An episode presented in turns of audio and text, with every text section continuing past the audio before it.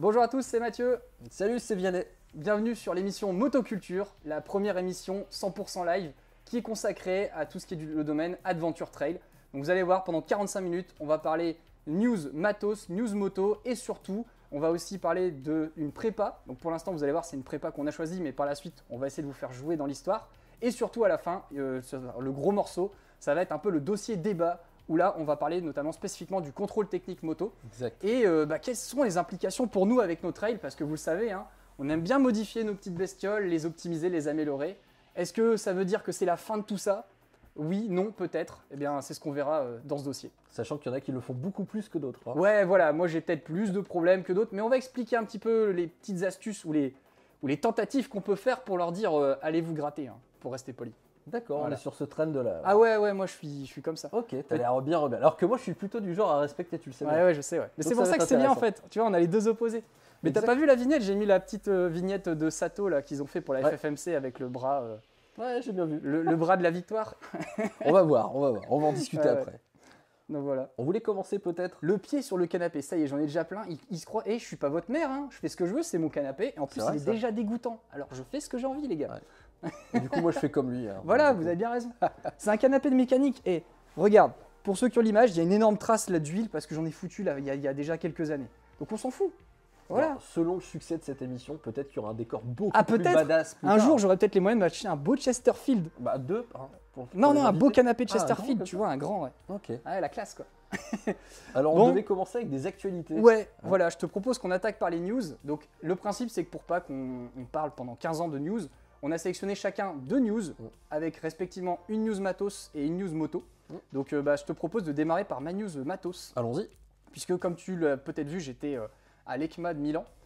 Euh, C'était intense puisque je n'avais qu'une journée sur place. Carrément. Mais j'ai pu voir mon petit casque fétiche, hein, celui que j'achète depuis le début, puisque c'est le Nex, donc c'est une marque portugaise de casque aventure. Le Nex XWED ou XWED, ça dépend comment Pour on le les prononce. intimes. Voilà. Et donc là, ils ont sorti leur troisième génération, Mhm. puisque forcément euh, tout le monde la sort sa nouvelle génération de casque à cause de la fameuse norme de sécurité euh, ECE 2206, qui justement euh, oblige euh, à devoir passer des nouvelles normes de protection sur les casques et des nouvelles homologations. Résultat, bah, ils avaient jusqu'à cette année pour sortir leur nouveau modèle, et je peux vous dire qu'ils ont tous attendu le dernier moment pour le faire. hein. C'est clair. Et donc là, Ils Next, ont bien fait là. oui, oui, complètement. Ouais. Là, ils ont, ils ont vraiment euh, fait un truc très intéressant parce qu'ils sont repartis de zéro. Ils ont gardé la ligne générale du casque, mais ils sont vraiment repartis de zéro sur, euh, sur tout, aussi bien euh, le- la forme du casque, le positionnement de la casquette qui n'est plus relié maintenant à l'écran. Donc c'est beaucoup moins la galère pour euh, changer l'écran ou changer la casquette. tu as aussi la possibilité de- d'avoir des ventilations beaucoup plus poussées. Imagine maintenant, tu as 7 entrées d'air et tu as 4 extracteurs, donc tu en as 11 au total. Ah, c'est plus qu'un aspirateur. J'imagine trop la scène, tu mets 10 minutes à chaque fois que tu veux tout ouvrir, tu sais. Ouais, c'est clair. C'est ça, ouais. Alors attends, j'ai celle-là, puis j'ai celle-là. On a peut-être Ouais. une image à montrer pour ceux qui nous regardent en vidéo? Euh, oui, c'est vrai que j'ai des images. Attends, je suis pas encore habitué. On a, on a programmé ouais. la technique, hein, on est beau. La a- réalisation est beau. au top. Voilà. Donc pour ceux qui auront l'image, puisque bah, ceux qui seront en podcast audio, vous l'aurez pas, je Imaginez. vous ai mis euh, l'image du, du casque X-Wed 3 avec ses différentes déclinaisons, puisque euh, vous aurez deux versions. Il y aura une version en fibre sur les entrées de gamme et une version carbone sur les hauts de gamme.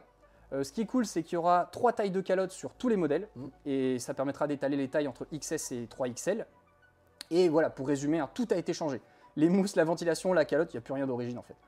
Mais c'est cool parce qu'ils ont gardé les trucs qui font que le casque Nex plaisait aux gens. Et c'était quoi, toi? Le design déjà, le Ouais. style. Moi j'ai trop l'impression d'avoir un casque de Halo.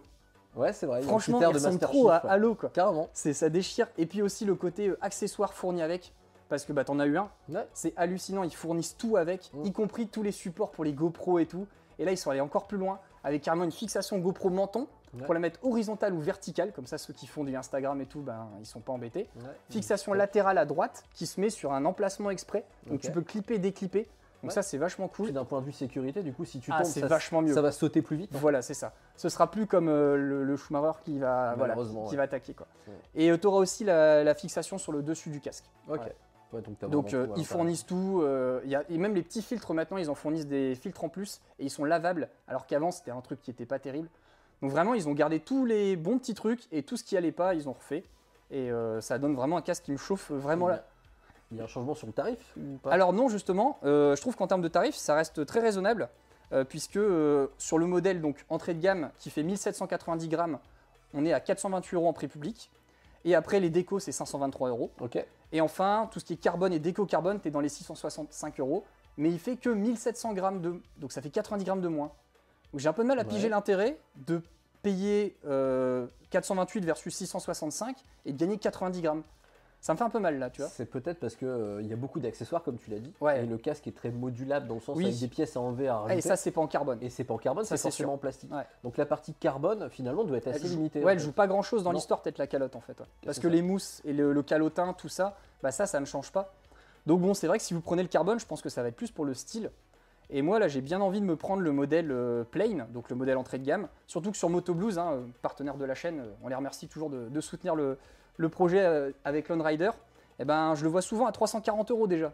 Ah, ok, d'accord. Donc franchement, 340 euros l'entrée de gamme et Wet 3, je pense qu'à Noël, je vais me, je vais me taper Tu ça. vas craquer Ouais. Ok. Pourtant, tu vois, j'ai un carbone actuellement, mais j'ai envie de repasser sur un, un normal. Quoi.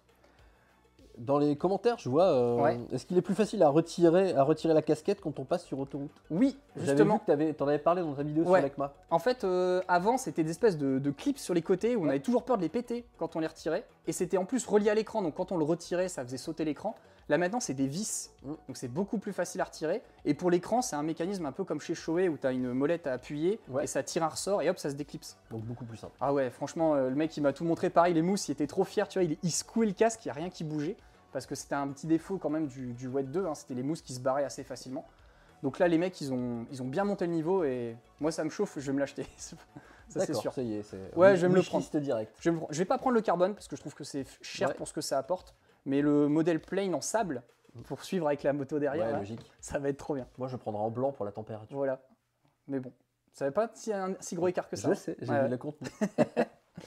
Mais Donc voilà, pas. comme ça vous avez un peu les prix, les poids, euh, et euh, c'était ma news euh, matos. Et on sait que dans quelques mois, il y aura un super test sur ta chaîne. Voilà, c'est ça. De ce fait, je vais sortir un test sur ma chaîne, exactement. Très bien. Bon bah, et toi, qu'est-ce que tu as comme news intéressante? Alors moi, c'est, on va parler plutôt de ce qu'on fixe justement sur le casque. Ça me fait une petite transition toute trouvée. Ouais. Euh, et c'est notamment euh, les caméras avec Insta360 qui propose une euh, nouvelle caméra qui est la Ace 300, euh, enfin la Insta360 Ace pardon, et la Ace Pro. On va pas parler du modèle entrée de gamme parce que Ouais, non, c'est pas euh, intéressant, je trouve. C'est pas que c'est pas intéressant, mais je veux dire, il y a, il y a beaucoup à dire déjà. Bah, elle ressemble trop à une GoPro, je veux dire. C'est Il ça. n'y a, pas d'intérêt par rapport à une GoPro, alors que le Pro, il y a vraiment des trucs cool. Exactement. Mm. Donc là, si on veut en fait une caméra sport, comme on dit, qui va se fixer sur le casque ou ailleurs de toute façon, euh, là on a un modèle qui est vraiment bien pour toute activité extérieure. Ils ont pensé notamment au motard. Donc la particularité, c'est que ça a été travaillé avec Leica. Si vous ne connaissez pas la marque Leica, c'est genre une marque historique absolue dans le milieu de la photo et de la vidéo. Ça fait partie aussi des optiques, donc euh, la partie en fait euh, faite en verre la plus euh, haut de gamme qui puisse trou- qu'on puisse trouver. Et donc ça garantit une super qualité de captation d'image Ouais. et de, de respect des lumières, des formes et Bah, J'ai vu que ça a l'air d'être surtout dans le noir en fait que ça vaut le coup. Exactement. Ouais. Il y a même un processeur qui est intégré qui permet d'améliorer en fait la prise de vue dans les, euh, les environnements sombres et c'est souvent ce qui pêche sur les caméras sport. Mm. Là apparemment il n'y a pas de problème. En plus elle est compatible HDR. Ouais. Donc le HDR pour ceux qui ne savent pas en, en version très courte ça permet d'avoir une, euh, une- un grand détail dans les zones sombres de l'image et aussi dans les zones claires. Généralement une caméra ça sait faire que l'un ou que l'autre. Là en HDR ça fait les deux à la fois. Donc là euh, ça c'est très cool. Ça filme en 4K donc Ouais. super qualité d'image mais c'est assez courant sur les caméras sport, et 120 images par seconde aussi, les deux en même temps. Ouais, donc c'est propre quoi. Sachant que notre œil a besoin d'à peu près 25 images par seconde pour avoir un rendu plutôt Mm. net, enfin je veux dire fluide. Là, 120, ça veut dire qu'on peut ralentir quasiment de 5 fois, Ouais. à peu près. Et ce que j'ai trouvé cool, moi, le premier accessoire que j'ai spoté, c'est le fait qu'on peut brancher un micro jack dessus. Enfin, Donc ça c'est bien parce que c'est un petit accessoire. Ouais. Mais ça, je, je pourrais, si je l'achète un jour, m'en servir comme j'utilise ma GoPro pour faire actuellement. tes quoi. vlogs ou Voilà. euh, les tournages. Euh, donc c'est un petit accessoire qui se branche sur le côté. En plus j'ai vu il se clipse bien, Mm. donc ça a l'air nickel et il est pas abusé en prix. Ouais. J'ai vu euh, 25 euros. Bah, c'est tout à fait raisonnable. Franchement, quand tu vois le prix de l'accessoire GoPro qui est à 50, C'est exactement ce que j'allais Ça dire. fait mal. Et encore, c'était après de nombreuses années, parce Ah qu'on oui, a eu oui. combien de versions de GoPro avec Ah une ouais. gestion du son qui était vraiment pas Mm. top. bah là le Media Mode que j'ai, moi c'est 90 euros, tu vois. Bah, rien que ça. Alors que je me sers que de la prise jack et le reste je m'en fous. Et avec tous les accessoires, tu es rapidement à 600, 700 Ah oui, oui. euros pour avoir une caméra Mm. qui filme ce que tu fais. Mm. Alors Bah là, après, ça euh, dépend ce qu'on filme. hein. Quand on fait un gros voyage et tout, ça peut valoir le coup d'investir pour regarder des images Ouais. euh, de ces voyages. Mais, euh, mais là, tout devient moins cher sur cette catégorie-là. Et ça, Ouais. c'est plutôt cool. Bah moi je pense que celle-là je vais. Ah, Le jour où je dois remplacer ma GoPro là, Ouais. je reprends pas une GoPro. Je vais Bon. tenter celle-là. Il est dangereux ce format d'émission parce que de ce dont on parle, tu vas tout acheter. quoi. Non, non, mais c'est plus que, en fait, tu vois, j'ai j'ai acheté la petite perche euh, pour, euh, Mhm. de cette marque-là, Insta360, et ça marche bien. Oui. Et franchement, je trouve que leur logiciel, il marche mieux que les GoPro. Ah bah, Le, le- mon logiciel GoPro, il plante régulièrement, ça m'énerve. Là, j'ai l'impression que ça a l'air d'être beaucoup plus stable. Mhm. Donc je me dis, la caméra sport, je tenterai bien l'occasion quand celle-là sera décédée. Donc euh, Ouais. Sûrement d'ici un an, quand elle se sera encore mangé un ou deux troncs d'arbres. Et, et puis voilà quoi. Non, mais elle mange des branches tout le temps. Là. Bah, mon capteur, il, vidéos, est- il est flin- il est flingué. J'ai pété l'écran déjà un peu derrière. Pff, Je sais que moi, les durées de vie de mes caméras sport, elles sont limitées. hein. bah, c'est normal, c'est inconsommable hein, pour toi. Ouais, c'est inconsommable. Et encore, toi, ça va, parce que si on, va, on parle Ouais. euh, d'autres euh, d'autres créateurs de contenu euh, qui ont tendance à les flinguer très très vite. Il y en a, ils roulent dessus. Alors, oui, voilà, ouais. tous- ceux qui font des merguez tuning show, tout ça, là, c'est- eux, c'est clairement du consommable dans leur émission. C'est clair. Et ça donne quoi en prix? Euh, en prix, mais j'ai carrément pas regardé le prix du coup. D'accord. Je crois qu'elle est dans les 500 euros. Ok, 500 euros. Je, Bah, dis- je me souvenir que c'est 529. pour le l'Ice Pro? Oui. Eh ben, je- moi, Voilà. je trouve ça. Alors, c'est un billet. Ah mais, ouais, euh, ouais. mais comparé à c'est une raisonnable. GoPro, Ouais. ça va. Mmh, Ça carrément. pourrait être une GoPro haut de gamme, hein, je parle pas des anciennes qui sont bien tapées en prix. Carrément, Voilà. sachant qu'il y a quand même plusieurs modes qui sont cool, je l'ai fait très rapidement. On peut verrouiller l'horizon. Mhm. Donc ça du coup ça évite Comme le la côté GoPro. Voilà on peut le faire aussi évidemment ils ont apparemment un bon mode de stabilisation comme la GoPro mais Mhm. c'est quand même bien qu'un autre acteur le fasse bien Ah mais c'est moi quand je dis comme la GoPro, c'est dans le sens compliment. Ouais. Ça veut dire qu'on est. euh, c'est ça il le propose quoi. Ah, Carrément. C'est cool. il y a le contrôle gestuel donc ça c'est plutôt cool quand on veut euh, lancer un enregistrement vidéo on fait coucou à la caméra on n'a pas besoin d'aller sur les boutons ou de le faire avec une télécommande ou autre et pareil on refait coucou pour arrêter Euh, autre chose que moi je trouve bien ça euh, veut dire que je peux t'embêter euh, si je passe de- derrière toi dans le plan, je fais ça. À ça mon avis, ça doit marcher pour embêter. ouais. à mon avis, il faudra tester quand tu l'auras, mais, euh, mais à mon avis, ça va marcher. Autre truc, moi je trouve qu'il est un peu dommage, mais c'est souvent sur les caméras sport, c'est que l'autonomie, elle n'est pas incroyable. Ouais. On est à moins de 2 heures, on est à 100 minutes environ. Par contre, en 20 minutes, tu la recharges à 80%. Ah ça c'est bien. Ça veut dire que tu fais une petite pause euh, pour manger un sandwich ou boire, tu peux, tu peux la charger quoi. Exactement. Et ça, c'est cool. quand même un- le truc un peu pénible. Mm. Et pour terminer, euh, deux, deux choses que j'aime beaucoup, c'est qu'il y a un mode qui permet de supprimer une perche qu'on utiliserait. D'accord. Donc du coup, on- si on met euh, la GoPro sur une perche et qu'on filme en train de faire quelque chose, euh, on a en fait un algo qui va, euh, un algorithme qui va analyser l'image et qui va enlever automatiquement la perche Ah, c'est bien. de- du champ de vision. Et autre chose, c'est cool, dernière- ça veut dire que tu peux mettre la perche et tu roules dans ton chemin avec ton trail Ouais. et euh, ça donne l'impression que tu as un drone qui te suit quoi. Exactement. Ah c'est bien. fait. Franchement, Il y a plein de modes de prise de vue, ça je passe les détails, mais un Mm. truc que je trouve très bien chez Insta360, c'est la fixation rapide Ah c'est un clip magnétique. magnétique. Ah ouais. Ouais. Donc Nice. de fait, c'est beaucoup plus simple que les trucs à... Ah oui, moi avec ma vis là où je mets 15 ans à chaque fois pour changer Voilà. la batterie. C'est exactement ça.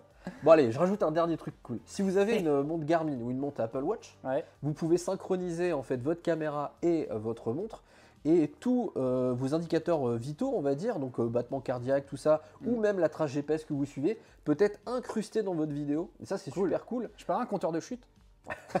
Euh, Il y en aurait plus besoin pour Bader. Mais, mais toi, Ouais, mais moi en tout terrain, c'est bien aussi, tu vois. c'est vrai que ça pourrait être marrant, Ouais. le compteur de chute. Peut-être qu'avec l'Apple Watch, faudra regarder. Ouais, En tout cas, super pratique, plein de choses comme ça. ouais non, c'est intéressant. Il y a des vrais trucs qui changent un petit peu de, de ce qu'on a connu euh, Mm. jusqu'à présent avec les sempiternels GoPro Mm. ou DJI. C'est ça. Donc euh, ouais, c'est bien. Mais Insta euh, est bien installé sur le marché maintenant. Ouais. D'abord pour l'aspect 360 et maintenant Mm. avec de la caméra comme ça. Cool. Et il y a un mode dashcam pour ceux qui veulent l'utiliser Ah en oui, daily. bien.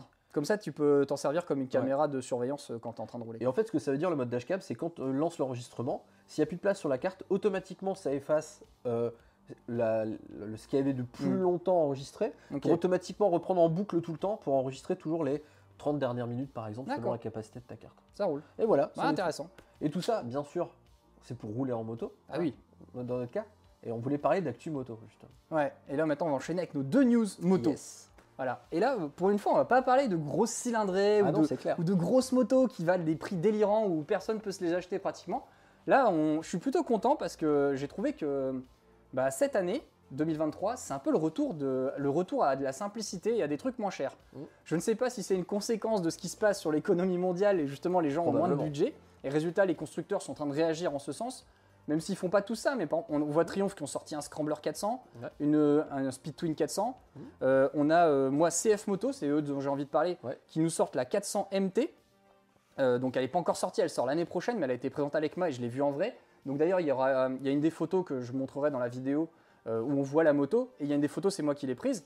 Et je l'ai vue en vrai, bah, à part les couleurs bleu ciel blanc où je suis pas trop fan parce que c'est un bleu paillette, voilà, c'est pas mon délire. Mais au niveau look et, euh, et, euh, et- et style, enfin par rapport à une Royal Enfield 450, tu vois, je trouve que ça a vachement plus de, de style euh, trail tout terrain, discute, tu vois. Ouais, je sais, je sais.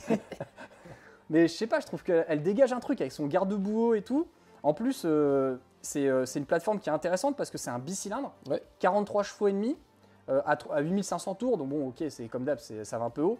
Mais le couple, il est pas trop dégueu, tu vois. 4 44 Nm de couple à 6000 tours minutes, je trouve ça pas trop. Enfin, 6250 tours, faut être précis. Euh, je trouve ça pas trop mal. En plus, t'as un petit euh, moteur avec un 2 vibrequin qui est à 270 degrés, donc ça peut être un truc un petit peu nerveux. Ouais. Euh, franchement, je trouve que c'est une bonne alternative à tout ce qui est euh, bah, les Royal Enfield euh, ou encore la Honda CRF 300, la Vosges Rally Exactement. ou même la KTM 390. Parce que tout ça, c'est des monocylindres. Ouais. Et moi, j'ai conduit un mono, mais euh, j'ai pas trop aimé. Quoi. Sur autoroute, c'est fatigant. C'est une histoire de, de façon de conduire. Dès que tu roules à plus de 90, c'est un peu pénible en fait. Oui, et puis en fait, il faut rouler plus dans les tours généralement. Ah, le, mono, euh, le mono, c'est l'inverse, tu vois. il- Bah, on va en parler sur Ouais. l'Himalayan. Ah oui, parce que l'Himalayan, c'est une moderne. Moi, Ah c'est oui, vrai que j'ai testé un, un mono vieux moderne, mono. Ouais. ah, c'est tout nouveau, toi. Ouais. Donc ouais, voilà, ça c'est cool. Et puis j'aime bien, tu vois, garde au sol de 22 cm, Mhm. ça cause. Euh, on a du Kayaba en, à 200 mm de débattement, réglable. Enfin, je veux dire, il y a des 850 GS, elles ont même pas de réglage sur leur fouche à, Et bam. à 15 000 balles. Ça c'est fait. Tu vois, ça, ça fait mal quoi. Euh, pareil, les roues, on est en 21 pouces à l'avant, 18 pouces à l'arrière. Enfin, elle, elle coche tous les trucs, tu sais, du mec qui aime bien rouler en tout terrain carrément. et qui vas-y, elle a ça, elle a ça, elle a ça. Et, et le plus cool, c'est que le prix, quoi, six- elle serait dans les 6500 euros. Enfin, tu vois, C'est complètement. ça, fait, ça fait mal, quoi. Et, Et garantie 5 ans en plus. D'accord. Parce que bah, justement, les mecs qui débarquent de l'Asie, Ils ont euh, besoin de motifs, ils ont quoi. besoin de dire euh, nous, on est sûr de nos produits. hein. Ouais. Ça fait un peu comme Kia dans l'automobile il y a quelques années, où ils débarquent avec une grosse garantie 7 ans pour Exact. dire euh, on est sûr de nos trucs. Comme ça, même s'il y a des problèmes, on gère. tu vois. Oui, et puis c'est vrai Ouais. que malgré tout, il y a quand même pas mal, dans le marché français ou ailleurs, Mm. cette crainte d'avoir un produit pas fiable quand, Ouais, bah ouais. c'est pas une marque connue en fait. Mm. Et donc ils ont tout intérêt à, Mm. avoir une politique de. Alors que c'est eux qui produisent pour plein de grosses marques depuis des Bah années, c'est juste qu'ils prennent leur indépendance un peu. Mais les gens le savent euh, pas c'est intéressant, c'est important de leur dire. Et sinon, c'est cool, elle a le traction control désactivable, l'ABS, l'ABS désactivable aussi. C'est que du Bosch sur toutes ces technologies-là. Ouais. On a un écran avec euh, un écran 5 pouces TFT où tu pourras avoir euh, ton smartphone dessus. Enfin, Ouais, moi je connais aussi ça. Voilà. ça. Port. USB-C. Enfin, vraiment, ça m'a fait kiffer. Le seul truc que je trouve pas fou, c'est le poids. On est à 175 kg à sec. Mhm. Et avec un réservoir de 17 litres et demi, ça fait 189 kg. Si on tient compte de la masse volumique de l'essence, je sais qu'il y en a qui aiment bien m'embêter avec ça. Voilà, donc je, l'ai- je l'ai calculé, hein, le, le 0,785. et voilà, mais euh, au final, bon, c'est vrai que 189 kg, c'est lourd, mais elle n'est pas aussi lourde que la tienne, en fait, celle que, dont tu vas parler. Parce que la tienne, Alors, elle fait oui. quand même 198 kg tout plein fait. Ah, ça y est, ça attaque. Pour un Direct. 450, Alors, c'est pas mal. Je vais pas te défendre pendant des heures non plus euh, le, le modèle dont je vais parler. Moi, je vais parler de la toute nouvelle mouture de l'Himalayan 450. Et en fait, euh, cette Himalayan, c'est un restylage total et Mhm. même beaucoup plus loin que ça. La moto a été complètement redéveloppée. Le moteur euh, a eu euh, environ 6 ans de développement parce que les motos Royal Enfield sont sur des conceptions de moteurs qui sont Ouais. extrêmement anciennes. Ça n'a pas évolué depuis des années. Mm. Euh, et donc, ils capitalisent sur euh, voilà, de l'ingénierie euh, datée, clairement, Ouais. on peut le dire. Et donc là, avec cette nouvelle version, là, moteur complètement nouveau, complètement récent. Et on se retrouve du coup avec bah, une moto enfin moderne chez Royal Enfield. C'est assez bizarre de le dire, Pina. Tu sais que c'est la première Royal Enfield qui me donne envie en trail. Non. Je te jure, là, esthétiquement, Ouais. elle, a un- elle dégage quelque chose de moderne. De moderne.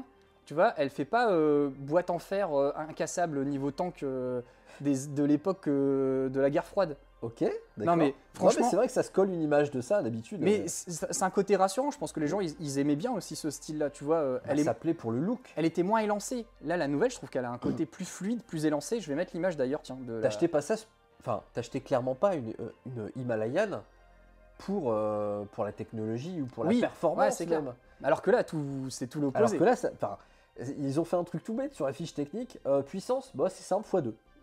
D'accord. Voilà, on passe de 20, de 20 chevaux à 40 chevaux. Et ça, c'est pareil, tu vois. 20 chevaux, pour moi, c'était pas envisageable. Enfin, non, mais je veux dire, c'est limite dangereux quand tu as besoin de doubler à, à 90 ou Ouais, sur mais tu autoroute. fais avec, c'est ta moto, tu sais, Ouais. tu connais ses limites, donc il y a des choses que tu te permettras pas.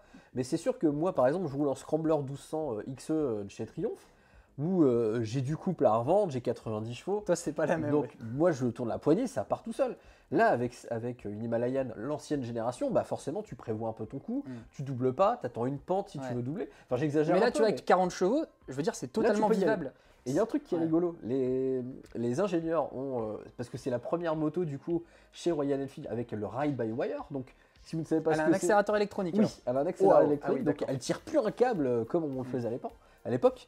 Et donc, ce qui, a- ce qui est rigolo, c'est qu'ils ont fait deux modes de conduite. D'accord. Et en fait, ils ont fait un mode beaucoup plus mou pour ceux qui passaient de l'ancienne Himalayan à la nouvelle, en se disant, bah, ils sont pas habitués à ta puissance. Donc, tu auras un mode 20 chevaux, quoi. Donc, tu as un mode qui rend la moto un peu plus douce, un peu plus molle. Ouais. Et le mode qui, fait, qui, fait, euh, qui va faire euh, profiter de l'ensemble des 40 chevaux. Mais ils l'ont appelé quoi pour- Mode pluie, mode euh, normal Je sais même pas comment Ouais. il s'appelle le mode pour être honnête, mais j'ai trouvé ça rigolo. Mode ancienne Himalayan, mode nouvelle. C'est un peu ça. c'est- Vous aviez déjà une Himalayan avant Ouais. Utilisez d'abord ce mode-là.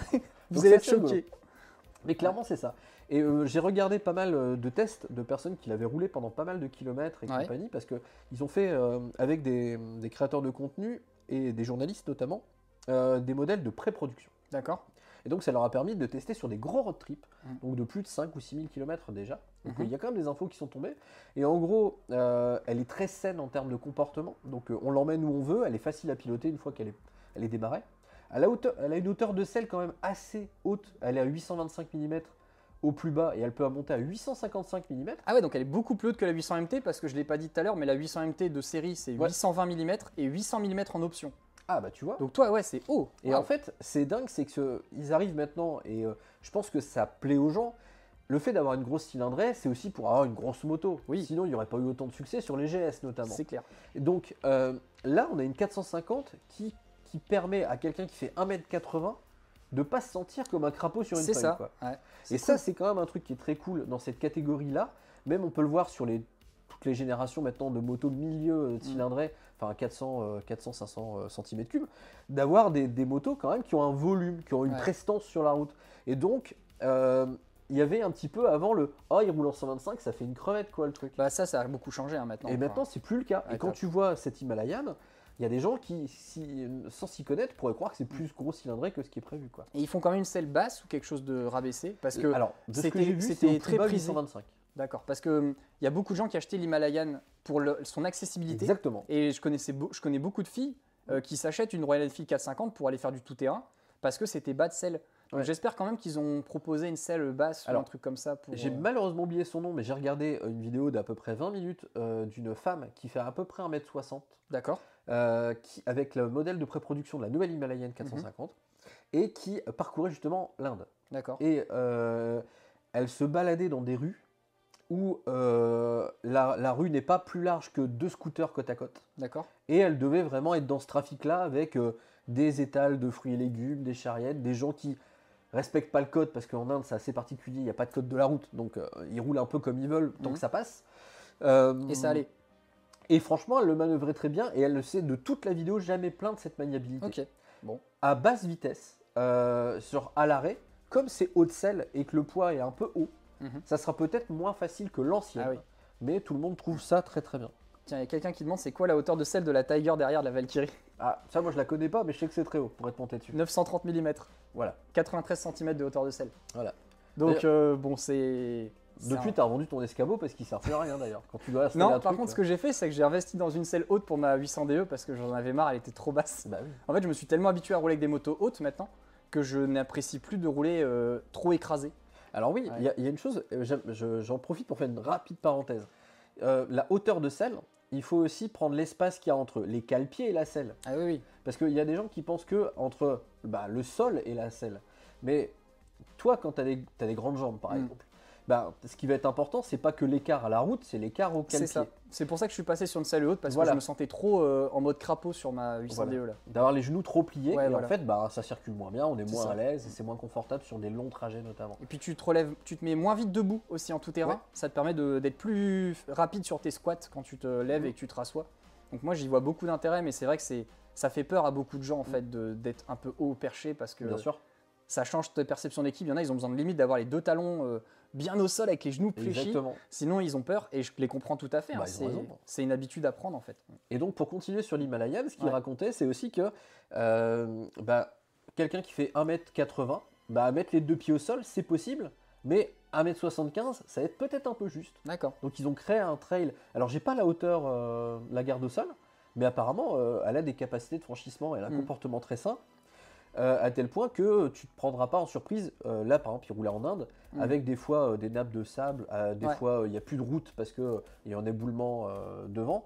Et en fait, bah, la, la moto garde son cap. Il y a François qui dit que c'était Ichi Boots que tu as dû regarder. Et exactement, merci, Merci. beaucoup François. Bref, bien joué à toi, merci pour, pour la rappel. Ichi Boost, en effet, Boots, pardon. Je vous invite à aller voir ses vidéos. Ichi Ouais. Boost, c'est plutôt du drift tuning. Oui. ouais, Non, je, ça je- je pas, le c'est une répète. Ichi Boots. Donc, euh, vidéo très très cool à regarder euh, parce que cette nana est, est très tranquille, elle voyage seule Ouais, Et, et euh, elle est ouf, elle. et elle est incroyable. Et la moto est très équipée, elle est très chargée Mhm. et franchement, euh, elle se plaint de rien. Elle est Après, très à elle, c'est une méga voyageuse, elle a l'habitude. Moi, ce que j'aimerais bien, c'est la mettre dans les mains de quelqu'un euh, débutant, tu vois. Mais on le verra plus tard. Oui, Mais je veux dire, si ça, on verra ça par la suite. d'habitué s'en plaint pas et trouve ça bien. J'ai regardé d'autres C'est vidéos. déjà hein. prometteur. J'avais un, un essayeur français euh, qui lui euh, l'a trouvé pareil très bien. C'est celui qui faisait 1m80 et qui se sentait bien à bord, avec une position saine. C'était pas très l'Aventure Magazine que tu as regardé? Euh, le repère des motards. Un repère de moteur, ok. Et là, par exemple, un des retours qu'il faisait, c'est comme il n'y a qu'un seul disque à la- à l'avant, pardon, ça avait tendance à redresser la moto assez facilement quand tu freinais en courbe. Voilà, hormis ça, il trouve ça très bien. Comme Mm. d'habitude sur des motos, on parle d'une moto à 6000 euros environ. Euh, D'accord. Et 6000 euros, mais il y a des variantes, il y a des Oui. écarts de prix? Il y a des variantes avec, euh, comme on dit, des tubeless. Ouais. Elle est plus chère. Ça, c'est cool d'ailleurs. Je vous mets l'image euh, pour vous. Vous voyez, en fait, coloris, ouais. visuellement, ça change rien. Les coloris, en fait, ça fait les niveaux de gamme, si j'ai bien compris. Oui. Et la plus haute gamme, elle est enfin proposée en jante tubeless. Donc pour les gens qui veulent s'en servir beaucoup sur route, euh, qui n'ont pas prévu de mettre des gros pneus tout-terrain euh, qui sont tube type, bah, ils peuvent euh, Exactement. passer sur celle-ci. Et là, ça fait quoi les écarts de prix entre l'entrée de gamme et la haute gamme? On passe, je- si je ne dis pas de bêtises, parce que là je le fais de tête, de 5800 euros à 6200, je crois. Ok, À peu ouais, près. 6002, 6003, je crois. Donc c'est c'est plutôt raisonnable, je trouve, en écart. Il y a à peu près 500 euros à dire. ok. Et dernière chose, ils ont un écran maintenant TFT. Waouh. Chez- ah non, mais chez Royal Enfield, c'est quand même une innovation. D'accord. Qui a euh, une interface ronde Ouais. et on peut euh, se synchroniser avec son smartphone sur Google Maps pour avoir la moitié genre- haute de l'écran avec Google Maps qui nous donne euh, l'itinéraire et le bas qui garde les informations de roulage. Et quand tu dis Google Maps, c'est la vraie carte ou juste des flèches à la noix, là, comme j'ai sur les triomphes? carte, La vraie carte. Donc ça veut dire qu'une Royal Enfield à 6000 euros, elle a une meilleure interface multimédia que ma moto à 15 000 balles, t'es en train de me dire là. Tout à fait, c'est ça. Bon, Triomphe, va falloir vraiment vous bouger là. Parce que là, vous êtes fait doubler par les Indiens. Je corrige les prix ils sont très bons.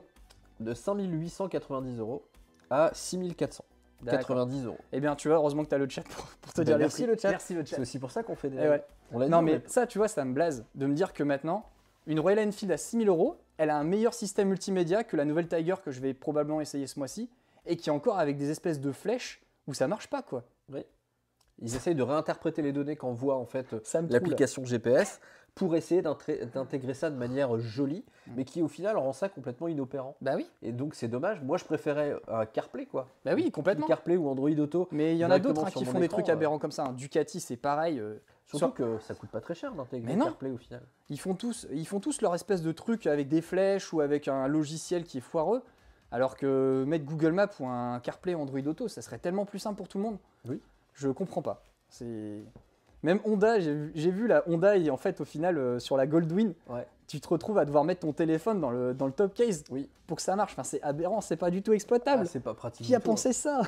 C'est- Oh là là, ça me, ça me tue. C'est pour ça le, le petit boîtier que j'ai essayé, là, le Carpure Ride, où tu te mets ça, tu as ton CarPlay Android Auto pour Ouais. 200 euros, 250 ou un Ouais, truc c'est comme ça, ça. 250. Ouais. Enfin, je fais, c'est fou quand même qu'une boîte externe, elle te fasse ça en deux Un secondes et, truc à monter sur le guidon et ça marche très et bien. tous les autres, ils te font des énormes écrans qui servent à rien. C'est ça. L'autre, là, là, Enfield, il faut un petit écran, il fait tout quoi. Mm. Ok. Ah, J'ai trop hâte d'essayer, tu vois. Bah oui, et moi j'aimerais bien bien. que- qu'il y ait un test sur euh, ta chaîne. quoi. Eh bah écoute, euh, je je sais que vais- t'es pas trop ce genre de. Si, parce que là Ah, si, maintenant, ça elle y est. m'intéresse. Ah, excellent. Parce que moto de 40 chevaux, tu vois, c'est vraiment une moto où je me sentirais cohérent dans l'usage. Ouais. Parce qu'une moto de 20 chevaux, je me vois pas moi utiliser ça, j'ai ça me frustre trop parce que je suis trop habitué à mieux. Oui, tout à fait. C'est- Et c'est pas du tout un reproche sur les motos pas puissantes, c'est juste que quand tu es habitué à des trucs Ah mieux, bah, et je, l'ai- je l'ai compris quand j'ai eu le Monkey de Laurent Cochet à prêter avec SW Motec. Là. Ouais. Là, là, la moto était aussi dans les 20 chevaux ou 10, 10 et enfin un encore, truc euh, pas terrible. Une petite prépa moteur. Oui, voilà, c'est pour ça. Et déjà ça, on c'était compliqué quoi. Donc euh, là, j'ai vraiment envie de la tester la nouvelle. Entre les technologies, le moteur, enfin tout, ça me chauffe bien de la tester. Bah oui. Et il faut se dire que, bah, en fait, c'est une nouvelle moto. Considérez pas que c'est une évolution de l'ancienne. hein. C'est Ouais. une nouvelle moto qui porte juste le même nom, en fait. Ça roule. Tout a été changé. Cool.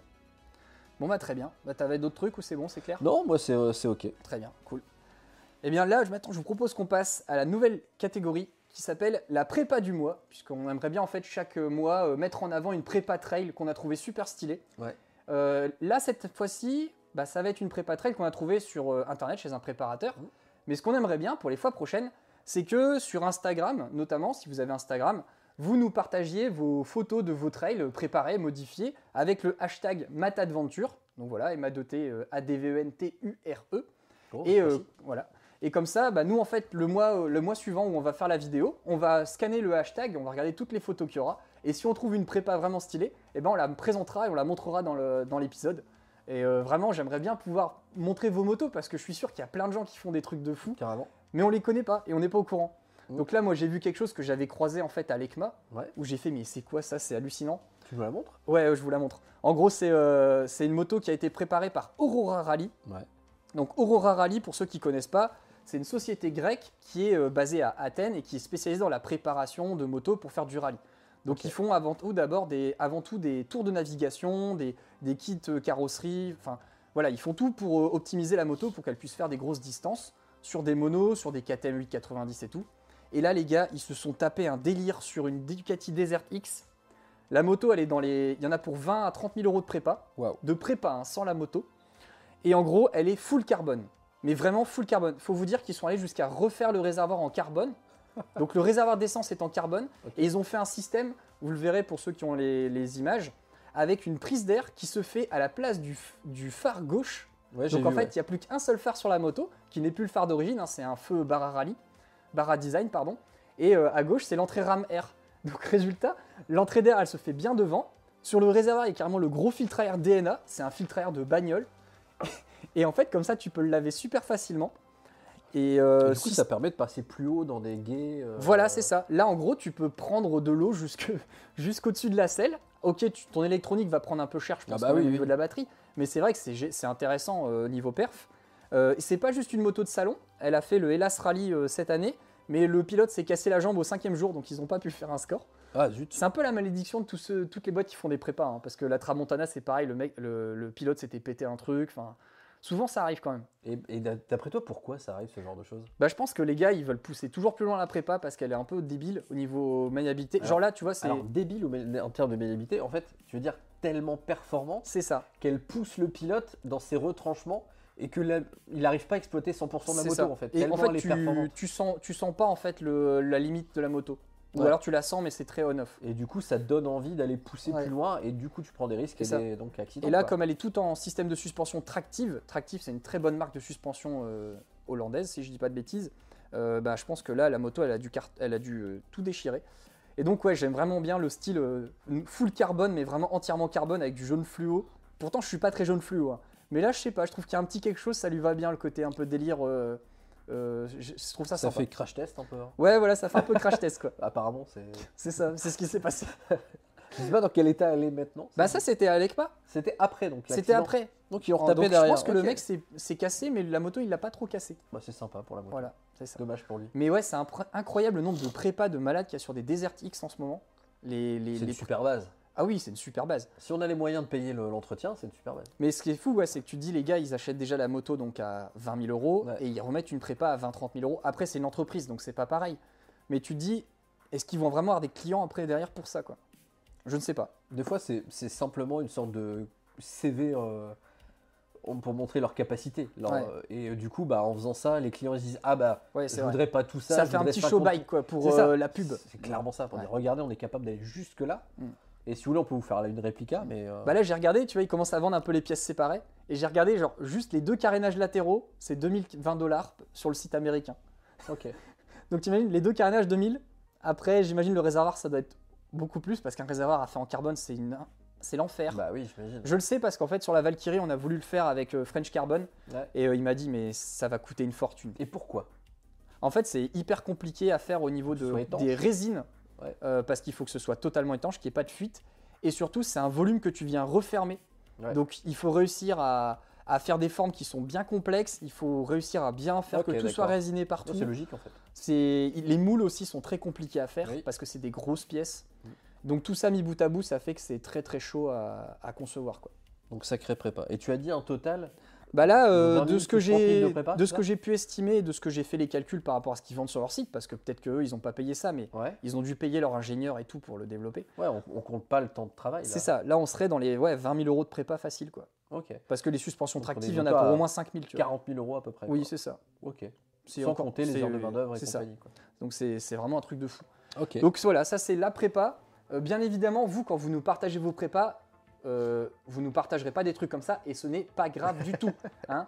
Là, on a pris ça parce qu'on voulait trouver un truc sympa à montrer. Mm. Mais euh, moi, j'aimerais bien pouvoir vous montrer vos prépas, même si c'est des petits trucs qui sont sympas. Mm. Bah, ça donnera peut-être des idées à d'autres en fait. Et on est bien d'accord, Mathieu. C'est leur prépa à eux. Ils montrent pas la prépa de quelqu'un Ah non, d'autre. non, hein. moi je veux ce que vous, vous faites. Voilà, Voilà. ça. Et je m'en fous que ce soit une récente ou une vieille. Enfin, il y a des trucs super à faire aussi bien sur les anciennes que sur les nouvelles. Carrément. Donc faites-vous plaisir. Vous avez euh, un- une prépa trail que vous kiffez. Vous faites bien le hashtag Matadventure quand vous postez sur Instagram. Et nous, on arrivera à le retrouver euh, comme ça assez facilement. Et justement, il y a Trapper euh, 05 Mhm. qui dit Ma KLE full d'origine, ça peut passer Bah, c'est pas une prépa. Du coup, t'as ta réponse. Une prépa, ça veut dire que vous avez modifié la moto. Si, Ouais. entre guillemets, c'est la même que celle que l'image que je prends sur Internet, ça n'a pas d'intérêt. Moi, ce que je veux vraiment, c'est voir vos modifications parce que il y a plein de gens, je suis sûr, qui inventent des trucs géniaux pour modifier leur moto, qui modifient, je sais pas, le look ou alors la partie euh, suspension ou plein de choses, le, le dé- le- les kits déco, enfin, il y a plein de choses. Une prépa, c'est pas obligé de faire un truc à 20 000 euros. hein. Non. mais- Hein, Il y en a, ils peuvent faire une prépa avec euh, juste 800, 1000 euros, 800 euros, 1000 euros parce Ouais. qu'ils ont Parce fait. que euh, 800 000 euros, ouais, c'était trop. parce qu'ils ont fait un kit déco, ils ont fait deux trois trucs et la moto elle est trop stylée. Ouais. Et pareil, si vous avez des dingueries, genre vous avez transformé une Goldwing en tracteur, ou, euh, ou une Road King euh, Harley Davidson en moto capable de faire des bonds de 3 mètres. Ou une NT09 Une avec des pneus crampons là, comme on a déjà Voilà, vu là. alors ça, on veut bien voir aussi, avec grand plaisir. Et clair. puis- Et si c'est des vidéos, on veut bien aussi les voir. Ah on, bah, on carrément. les passera. sans Avec problème. grand plaisir. Donc voilà, Mais- hashtag Matadventure, comme ça euh, vous pourrez nous, nous partager ça et euh, on espère en avoir plein pour le mois prochain, comme ça on pourra en partager euh, peut-être deux ou trois. mais ça serait sympa quoi, Très cool de montrer ce que vous êtes capable de faire. carrément. On passe au gros du, su- du sujet. Ouais, là c'est parti, là c'est le débat là. Allez, Là parti. ça va, là ça va fighter là. Non, je rigole ça. Ça va, ça va débattre. Bah non, ouais, ça va débattre. Ça va aura débattre. des hauts et débattre. Non, on peut pas, c'est déjà Elle pris. est pas ça. validée, celle-là? Déo et débat, c'est déjà pris. Ah, c'est vrai? C'est chez Motor Live. Ah, d'accord. Bon, bah, salut Voilà. Motor Live. Coucou euh, Motor Live Mehdi, si Maud regardait. Et donc? Et donc euh, voilà, on va passer maintenant au contrôle technique moto. Et euh, je voulais pas faire un dossier en mode euh, l'histoire du contrôle technique, machin bidule, parce que ça, je pense qu'il y a plein de gens qui l'ont déjà fait, il y a plein d'articles, et donc on s'en fout un peu. Euh, moi, je voulais surtout vous parler de qu'est-ce que ça impliquerait pour nous avec nos trails, si ça passe, parce qu'il faut encore le redire, ce n'est pas encore validé à 100%, c'est pas terminé l'histoire. Euh, pour ceux qui ont la mémoire courte, euh, il y a la FFMC qui s'était battue à l'époque du gouvernement avec François Fillon, où pareil, c'était soi-disant mis en place, puis au final, ça a réussi à être, à être foutu aux oubliettes.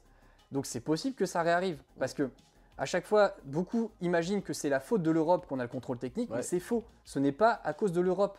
L'Europe, ils veulent un système avec des potentiellement des mesures alternatives. Ou euh, un contrôle technique, par exemple, sur juste la revente, ou euh, vraiment des points spécifiques. Mais ils veulent pas ce qu'on est en train de nous imposer. Là, ce a- ce qu'ils nous impose, c'est pas le gouvernement, c'est le Conseil d'État qui, qui nous met ça en place avec les associations Ouais. écolos et tout. Euh, qui d'ailleurs, ça me fait rire parce qu'au final, je pense qu'il y a certains écolos. euh, et moi, je, je, je, je suis pas anti-écologiste, hein, c'est juste que je prône, je, prône pas les gens extrémistes euh, comme c'est en train de se passer. Mais ce qui est rigolo, c'est qu'au final, bah, les vélos électriques maintenant qui auront un- une plaque d'immatriculation, Ouais. et j'en crois, eh ben, ils sont concernés aussi maintenant par le contrôle technique. Bah, c'est logique. Parce que les cyclomoteurs, ils sont concernés. Ouais. Donc ça veut dire que tu vas pouvoir aller aussi avec ton petit vélo, faire ton contrôle technique.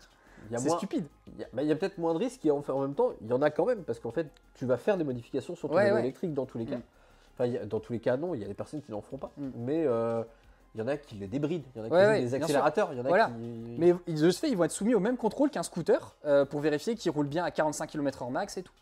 Mais bon, voilà, on va pas parler des scooters, mais bon, c'était juste pour l'anecdote, ça m'a fait rire. euh. On pourrait en parler, voilà. mais. Mais c'est vrai que c'est un dossier qui traîne depuis longtemps. hein. Voilà, euh, 2006 ça a commencé, 2014, et, euh, et à chaque fois la FFMC en reparle en disant Ouais. que le- l'Europe c'est pas le problème. Eux ils veulent juste un système avec soit un contrôle technique ou des mesures alternatives permettant de faire diminuer l'accidentalité et la pollution des deux roues moteurs, des deux roues motorisées si l'accidentalité est en baisse, donc Ouais. ça veut dire, que, et c'était notre cas, hein, Oui. puisque ça fait plusieurs années que nous les motards on est bons élèves, contrairement aux trottinettes électriques et tous les autres trucs là euh, en ville qui ont des accidentalités qui explosent, et pourtant il n'y aura pas de contrôle technique là-dessus.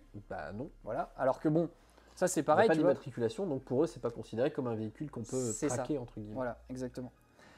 Et donc euh, voilà, là, pour rappel, hein, euh, les- les- il y a différentes études qui ont été faites. hein, c'est 0,3% des accidents en moto qui sont dus à un problème euh, justement de la bécane parce que un truc a été mal fait et résultat, ben, vous avez un accident. Et c'est 0,5% des accidents dus à, à l'état de la moto sur 18 000 sociétaires puisque Mutuelle des motards a suivi le dossier. hein. Donc moi, le 0,3%, j'ai toujours trouvé discutable. Oui. Pourquoi? Parce que l'échantillon de test, il est ridicule. Il est combien? C'est genre, euh, je crois que j'avais regardé, c'est genre 2000 personnes, un truc ouais, comme non, ça. c'est pas représentatif. 2500. C'est une blague. 2500 à l'échelle de l'Europe, c'est absolument pas Ah ouais, représentatif. non, Donc ce chiffre a été repris à tort et à travers, et je peux comprendre parce que c'est un moyen de se défendre.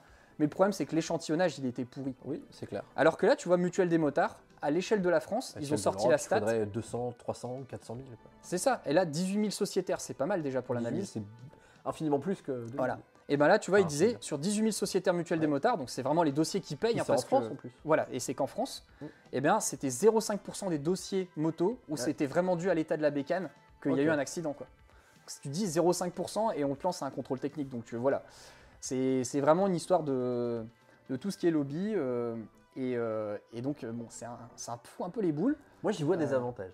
Toi, tu y vois des avantages. Moi, j'y vois que des inconvénients. Moi, j'y vois euh, des avantages pour des personnes, par exemple, qui, euh, s'ils servaient à ça le contrôle technique, Ouais. moi j'ai eu dans mon entourage des personnes qui ont acheté des motos Mm. où ils connaissaient pas le passé de la moto et Mm. qui n'avaient pas été capables de voir que la moto avait été accidentée Ouais. ou le châssis avait été décalé, tout ça. Si dans le contrôle technique, ça nous permet d'avoir une sorte d'état des lieux de la moto, euh, de ce qu'elle a vécu, si elle est tombée ou pas, si elle a eu des, des gros problèmes ou pas, moi je préfère une traçabilité qu'un contrôle Ouais. technique au sens purement euh, pécunier. Mais là, le problème, c'est que tu as vu euh, le niveau des mecs qui vont faire le contrôle. quoi. C'est des mecs qui vont passer une petite formation de Ah, ils vont quelques se former heures. très rapidement, ouais. Euh, ils vont même pas savoir manipuler les motos et potentiellement ils vont te demander à toi de faire certaines choses. Ouais. Donc tu dis comment ils vont être capables de juger vraiment de l'accidentalité de la, enfin de du passif de la moto au niveau accident et tout. ouais. C'est ça qui, me qui je trouve dommage, c'est que pourquoi ça n'a pas été confié à, au, au garage moto, tu vois, de faire ça, plutôt qu'à ces centres-là. C'est c'est un truc que je trouve vraiment euh, pas logique parce qu'au final on aura, on aura vrai que rien de bénéfique. si c'était implémenté dans les, chez les concessionnaires, ça marcherait Voilà. évidemment mieux parce qu'ils connaîtraient beaucoup mieux les spécificités des motos. Mm. Euh, si tu vas passer le contrôle technique de ta KTM chez KTM, Voilà. de ta Triumph chez Exactement. Triumph et ainsi de Ouais. suite, ça, pourrait te paraître logique. Et ça ferait du boulot en plus, en plus pour les concessionnaires, quoi. Ce serait un, Oui. un truc en plus. Et, et- et c'est vrai que moi, de, de mon passif, parce que ça fait quand même pas mal d'années que je suis motard et. et Tu sais euh, combien de temps d'ailleurs, tiens Bah qui- moi, t'as eu ton permis quand? 2011, un truc comme ça a- ça fait 11 ans. Ouais, donc c'était 2012 alors. Ouais, c'est ça, 11 ans. Bah comme moi j'étais 2012 aussi. Euh, euh, en fait, je l'ai eu euh, quelques mois après toi, je c'est- crois. c'est hein. quelques mois avant moi. Avant Ah Ouais, oui. ouais, tout à fait. Mm. Et donc, euh, je me suis toujours dit, pourquoi le contrôle technique, on le fait pas dans la concession, Ouais. euh, que ce soit automobile, hein, euh, moi en tout cas, Mm. il n'y a jamais eu, de- j'ai jamais passé un contrôle technique. Ouais. Moi j'aimerais bien ramener ma bagnole en révision, tiens faites pas le contrôle technique en plus, c'est réglé quoi. Mm. Ouais, c'est- t'es un- peu comme Vivien là dans le chat qui dit euh, moi je suis pour un contrôle technique mais la mise en place elle est nulle. Pour, oui c'est euh, ça. Faut que Rester ce soit poli par fait. rapport à ce qu'il a dit.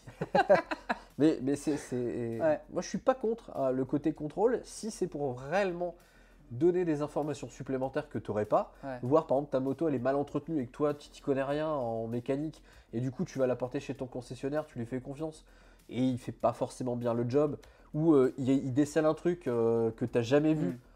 Comme un médecin tu vois. Toi tu voudrais plus le modèle de la Belgique en fait. oui, Parce voilà, que la Belgique c'est un contrôle technique à la revente. Ouais. Donc c'est vrai que là c'est ça intéressant parce sécurise que la transaction. ça permet d'être sûr que le Bah mec il est pas en train de vendre une poubelle quoi. C'est ça. Je suis d'accord. Et Ça, pour la- pour la revente, ok. motos, euh, que tu Mais peux pas voir. hein.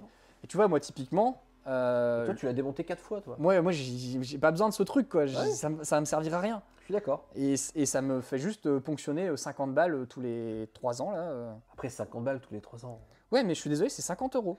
Je, Moi je, Je- préférerais les donner à, à- je préférerais les donner à autre chose. Tu vois Alors, une si association. 50 balles pour les 3 ans et la moitié est reversée aux grands accidentiers euh, de la moto, non? Oui, mais ça va être pas ça. Ça va être trois quarts va être reversé au grand groupe de contrôle technique. Bah, déjà, moi maintenant, ce que je fais, c'est que et je, le fais depuis plusieurs années. Je fais mon contrôle technique dans un petit centre euh, indépendant. Je vais pas dans les gros groupes euh, et Ouais, tout. bien sûr. Euh, je le fais au petit, cons- au petit euh, contrôle technique de Saint-Amand-les-Eaux, là, qui est tout seul et il est très gentil le mec. Ok. Et euh, voilà, comme ça, moi je sais que déjà l'argent, ça va à un mec. Bah, un- ça va tout local, pour lui. quoi. Voilà, ça va local. tout pour lui et pas pour un gros groupe qui fait du, du lobbying. Et, et puis, bon, bah, la moto, on verra quoi.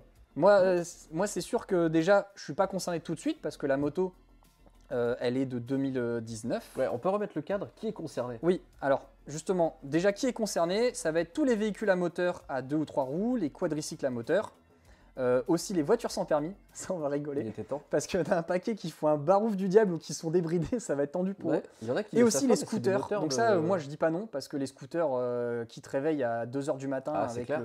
Le, bruit de pot d'échappement détendu là, euh, pour gagner 2 km/h de vitesse max, Ouais, mais quand même, 2 km Non, mais je suis d'accord avec toi, c'est terrible. Il y en a aussi Moi, pas ça me- chez ça me moi. tue, et- quoi. Oui, Ça me tue.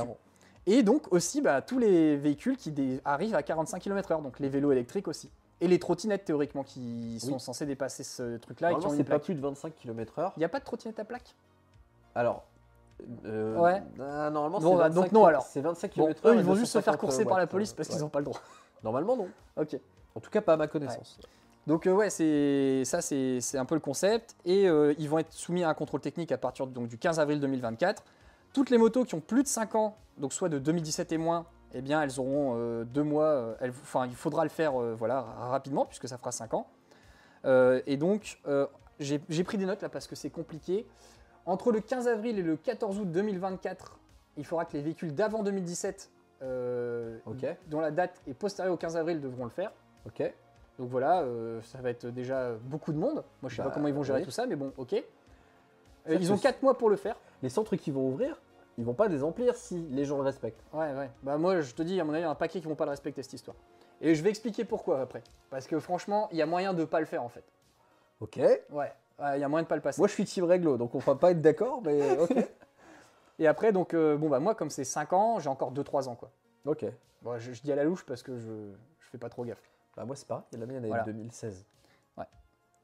Et donc, tu vois, en 2026, le contrôle des techniques, il faudra Ah que non, ce soit fait pour les véhicules à partir de 2022. 2016, je suis concerné, du coup.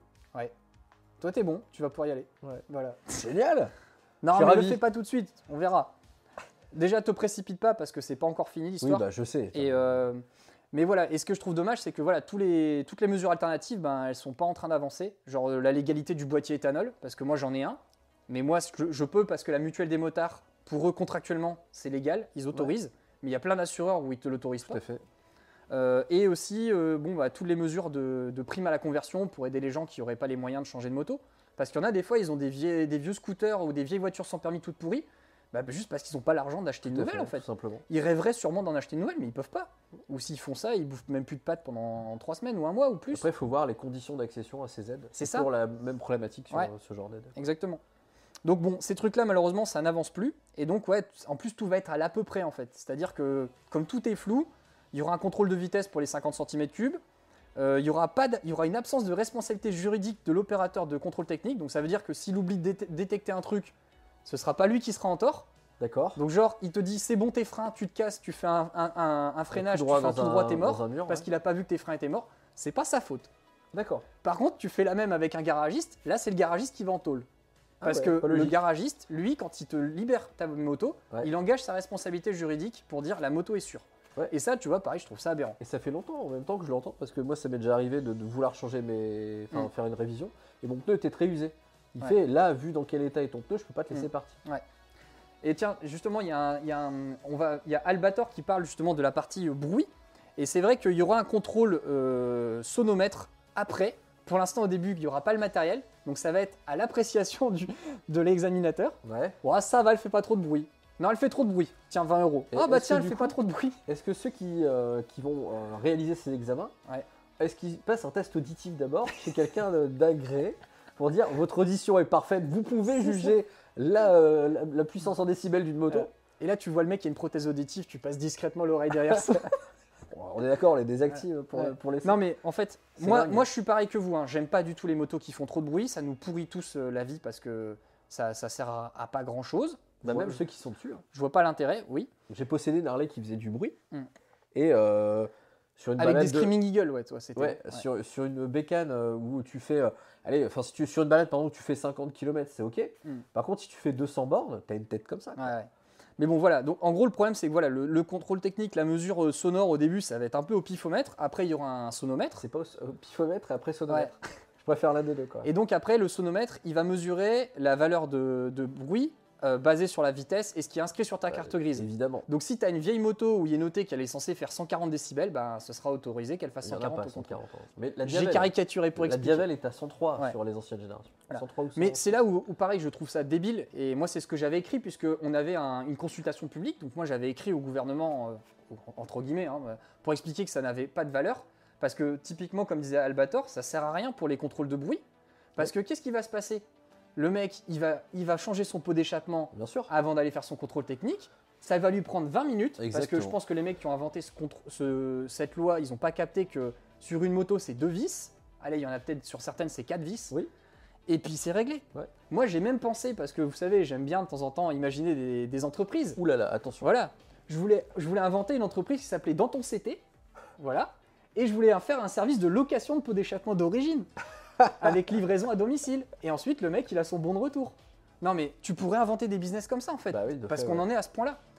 Moi, la solution qui aurait dû être mise en place, pour moi, c'est des contrôles de police renforcés et euh, des trucs vraiment violents si tu te fais choper avec un pot bruyant, genre confiscation du véhicule, et euh, si tu dois remettre ton origine, et si tu le refais une deuxième fois, limite, on te détruit ta moto. Il n'y a pas des pays où c'est comme ça? Il y a des pays où c'est... C'est pas la Suisse, par exemple, qui est très. euh, Alors, eux, je, je vais pas m'avancer, mais eux, je sais que c'est des amendes en fonction de combien tu Ouais. gagnes. Donc tu peux te taper des très grosses en, amendes. en fait, ce qui est Voilà. très intéressant là-bas, c'est que c'est en pourcentage, Ouais. les, les amendes. Mais ouais, moi, en fait, pour moi, le, ça, va, c'est, un, ça va pas solutionner le problème. Pour Non. moi, ce qu'il aurait fallu, c'est de la, j'aime pas dire ça, mais c'est de la répression forte. Il Mm. y a que ça qui marche avec les gens. Si tu leur mets pas une grosse carotte en disant, euh, je vous préviens, vous faites choper deux fois, votre véhicule est détruit, il se passera rien, quoi. Ouais. Alors que là, les gars, ils vont faire quoi? Bah, Ils vont soit racheter des fortunes des pots d'échappement sur le bon coin, Ouais. soit ils vont sortir le pot d'échappement d'origine comme moi j'ai euh, dans, de, l'étagère et le remettre. Gardez vos pots d'échappement d'origine, Ah, mais ça, ça va vaut plus des que le bitcoin au bout d'un moment. Ah ouais, ouais, ça va avoir des fortunes. Et limite, louez-les après sur le bon coin, franchement. Non mais attends, c'est comme les mecs qui ont des remorques. Ils louent leurs remorques. Oui, c'est vrai. Bah ça va être pareil, je suis sûr que tu vas avoir des annonces sur le bon coin avec des mecs qui louent leur pot d'échappement d'origine. Non mais tu... On verra, Tu on verra. marres, Non, mais, mais- je me barre, mais on verra, on verra. Je suis sûr que ça va sortir ça. C'est obligé. Je, je pense qu'il y en a qui trouveront des d'autres solutions Voilà. de contournement que ça, quoi. Mais voilà, quoi, c'est tout ça pour dire que c'est dommage parce que ça va pas solutionner le problème. Le problème initial, c'était l'accidentalité et le bruit. Ouais. Et au final, l'accidentalité, ça va rien changer parce qu'on est à 0,5% en France. Et le bruit, ça changera rien parce que les pots d'échappement, les mecs, ils vont les changer puis ils vont remettre leur origine. Donc, euh, le mec en scooter euh, à Krapovic euh, dé- évidé euh, et, et gros scooter Ou même une version Wish. voilà, ou le truc Wish, bah, il, il s'en fout, il va, il va le retirer sur son T-Max, là voilà, je cherchais le nom du scooter, il va retirer le pot du du T-Max, il va remettre l'origine, il va faire son contrôle, il va se casser. Ou limite, il va faire comme moi, il va pas passer le contrôle technique. Ah, tu vas pas passer le contrôle technique, Non, toi? moi je le passerai pas. Ok, comment tu vas faire alors? Alors en fait, je vais pas le passer parce que techniquement, euh, la- la- mon assurance, la mutuelle des motards, ils sont en train de valider juridiquement qu'ils peuvent continuer à nous assurer, même s'il n'y a pas le contrôle technique de fait. Et à première vue, c'est pas interdit. C'est contractuellement, c'est chaque assureur qui peut faire ses choix sur le sujet. Ok, Donc c'est possible que comme Mutuelle des motards, c'est un assureur moto, ils sont assureurs, c'est pas genre un trans, ils sont pas intermédiaires, tu vois. Les mecs, c'est leur argent et tout, c'est une société. Et ben ils peuvent eux se permettre de faire ça. Alors qu'un truc genre je sais pas, t'es assuré euh, à ta banque, Ouais. bah eux ils pourraient pas parce qu'ils sont dépendants d'un gros contrat chez je sais pas qui, qui lui va dire non non moi j'en ai rien à foutre, il faut absolument le contrôle technique pour que je valide l'assurance. Et donc, Et donc bah, si ça se fait ça déjà ça règle le problème de l'assurance. Donc ça c'est la partie 1. bah, ouais, Et ça par contre- des cas, non? Non, non, non, parce que là, c'est vraiment. euh, je te parle pour cette partie-là. Et après, la partie, par contre, où là, c'est plus problématique, c'est en cas de contrôle de police. Parce que j'ai creusé le sujet. En cas de contrôle de police, si tu te fais contrôler et que tu n'as pas ton contrôle technique valide ou pas fait du tout, tu as une amende de 135 euros. Donc, bon, ça, à la rigueur, tant pis, tu paierais. Mais bon, j'ai envie de dire, si tu te fais contrôler une fois tous les 10 ans, bah, c'est plus rentable de ne pas faire le contrôle. Ouais, mais c'est normalement c'est tous les 3 ans 50 euros. Bah oui, Bah, justement, tous j'ai gagné 50 euros là. faut 10 ans pour amortir le truc. Oui. À chaque fois où tu vas passer devant. euh, Non, mais moi, c'est parce que ma moto- de l'ordre, tu vas voir, je vais me faire arrêter ou pas quoi. Ou- Ouais, mais c'est parce que moi, ma moto, elle est compliquée à faire passer au contrôle technique. Ah bah tu m'étonnes. Et tu sais pourquoi? Pour juste un truc les pneus, La, la taille des roues. la taille des roues. Ouais, parce en que fait, plus en origine. Exactement. En fait, si je veux faire mon contrôle technique, moi j'ai tout le reste ça passe, hein. parce que la fourche il contrôle pas, mes éclairages sont homologués, j'ai les sigles sur tous les capuchons, les espacements sont bons, donc le gars il pourra rien dire, surtout qu'il n'y connaîtra rien, puisque de toute façon il s'en fout à la base de la Ouais. moto. Euh, par contre, lui ce qu'il va voir c'est sa fiche technique, il va être noté cette moto là, elle doit avoir telle taille de pneus, il va voir que c'est pas les bons, et là il va me rejeter. Donc si, si vraiment un jour je devais le passer parce que j'ai pas le choix, parce que je me fais contrôler par la police, que je paye mon amende et donc j'ai obligation de faire le contrôle technique euh, sous une semaine, je crois, j'avais noté. Euh, ça doit être un truc dans ces eaux-là. Et bien dans ce cas-là, j'ai pas le choix, il faudra que je le fasse. Mais mais c'est tout. Euh, donc moi, je vais faire comme ça. Moi, je le passerai pas et je verrai si un jour je me fais contrôler par la police. Parce que je me suis jamais fait contrôler jusqu'à présent avec un trail. Euh, quand j'étais en sportif, je passais mon temps à me faire contrôler. Sportif, grand mot, hein, j'étais en ER6F. hein. Ou En un fait, GPZ. euh, Voilà, avec mon GPZ. Et en gros, quand j'étais avec mes motos carénées, mon cuir et tout, les mecs, je me faisais tout le temps arrêter par la police. Depuis que je roule en trail, là, depuis 6 ans, j'ai pu été arrêté une fois. La seule fois où la police, elle m'a dit juste Et attention, il y a de la boue sur la plaque. Je me suis arrêté, j'ai fait ça sur la plaque, je suis reparti. Donc j'ai vraiment. En fait, j'ai l'impression que les trails, ils sont- ça les intéresse pas. Alors depuis que j'ai un, trail, je me suis jamais fait arrêter en trail. Ouais. J'ai possédé une Harley. Oui. Avec des pots Screaming Eagle. Donc euh, c'est des pots euh, à l'américaine, on va dire, hein, pour faire simple. Et euh, je me suis fait contrôler une fois. Et euh, il m'a rien dit sur le bruit. Il m'a Mm. dit, elle a un beau son. Ouais. Alors que clairement, c'était plus que la normale, quoi. Mm. Alors c'est pas les c'est pas les plus forts en termes de volume, hein, euh, le- les Screaming Eagle, mais c'était plus que la normale. Ouais. Et il m'a- dit, elle est belle et elle a un beau son. Ah, le, le policier qui m'a arrêté, quoi. Ouais. Donc, Mais bon. quoi. Voilà, c'est. Donc, on verra. Moi, je sais que je vais être du mode je réseau. sais, toi, tu vas le faire. Voilà. Donc, Et je euh, moi, je le ferai que sous la contrainte. Ok. On verra comment ça. ça. se passe pour nous. Mais de toute façon, je sais que si je dois le faire sous la contrainte, bah, qu'est-ce que je ferai? Je remettrai les roues d'origine sur ma fourche et mon truc. J'irai passer gentiment mon contrôle technique et je remettrai mes roues modifiées. Donc, ça, ça te contraint de garder des pièces d'origine que tu es C'est capable ça. de changer. Bah là, dans mon grenier, j'ai gardé les jantes. Ok, mais dans euh, pour un ça c'est pour quelqu'un comme toi qui a, qui sait démonter sa moto Oui, mais quelqu'un qui fait ça, il, il- il le sait d'avance en fait. Mais il y a pas mal de gens qui ont modifié des pièces de leur moto, ils sont passés par un concessionnaire parce qu'ils sont pas capables de le faire eux-mêmes. Ah oui, bah eux par contre, euh, ça ça sera. va leur coûter cher. Ah là, ils vont devoir avec leur concessionnaire pour bidouiller euh, à l'étape du contrôle, pour juste les pneus. Parce que pour moi, c'est vraiment le seul problème en fait. Tout le reste, ça passera. Toutes les modifs des motos, même les mecs qui ont scié le cadre, si c'est avant, après, enfin si c'est après les suspensions au niveau du cadre arrière, Ouais. ça modifie pas la géométrie. Ils verront rien en fait, ils diront rien. Mais par contre, c'est ce que j'ai lu et ce que j'ai vu sur pas mal de, de vidéos. Là d'ailleurs, il y a Transito qui conseille un podcast aussi. Les couilles sur le réservoir, c'est c'est- c'est- c'est peut dire élégant. C'est élégant. La Et classe. j'écouterai, j'irai j'irai écouter Ouais, pareil. parce que après il y a une enquête intéressante. Donc voilà. Et ben oui, eux, ils- en fait, ça va être vraiment le seul point problématique, c'est les pneus. Et je le sais parce que sur les 4x4 c'est pareil. Moi j'ai un, un pick-up et euh, j'ai mis, des p- je vais mettre- j'ai mis des pneus plus gros sur le la, la voiture. Je sais que quand je fais le contrôle technique, j'ai mes quatre jantes avec mes quatre euh, pneus d'origine. Je remets mes pneus gentiment avec mes jantes d'origine et puis je vais faire mon contrôle et je redémonte. Ok. Voilà. Mais c'est tout. Et pour des personnes qui, par exemple, euh, les motos de piste, donc les motos qui sont préparées pour. Bah alors tout ce qui est moto de piste, euh, je suis pas expert, mais euh, bah, les gars déjà ils roulent jamais sur route avec leur moto de circuit parce qu'elles ont des polis où il y a plus de phare, il y a plus rien. Donc eux ils s'en foutent, ils le passeront pas non plus. De toute façon ils emmènent leur moto sur remorque, donc il y aura jamais de contrôle de la moto. Et après pour les enduros et les crosses, Ouais, là c'est c'est ce un peu rigolo. J'ai vu l'anecdote, c'est que euh, en fait tu es obligé d'avoir une licence FFM pour ne pas devoir faire de contrôle technique. Donc c'est soit tu payes une licence qui est à combien à peu près J'en sais rien du tout. Je, crois une- que c'est un peu plus de 100 euros la licence à 100 l'année. Par an du coup, vu Ouais. que c'est une licence. Mais quand tu fais du cross, tu es obligé de l'avoir pour aller rouler sur les terrains parce qu'ils sont tous homologués en FFM. cross, mais un enduriste. Un enduriste, il je a- pense il, qu'il il a. fait pas forcément de, de cross. Non, je pense qu'un enduriste, il aura mieux fait de faire comme moi, c'est-à-dire de pas le passer et de voir si un jour il se fait contrôler par la police. Ouais. Ou de passer sur un trail. Bah non, parce que tu fais pas la même chose en fait. Je sais, je plaisante. C'est ça le truc, et que les enduristes, ils vont pas dans les chemins de trail, Ah ils non, vont dans des clair. trucs souvent durs.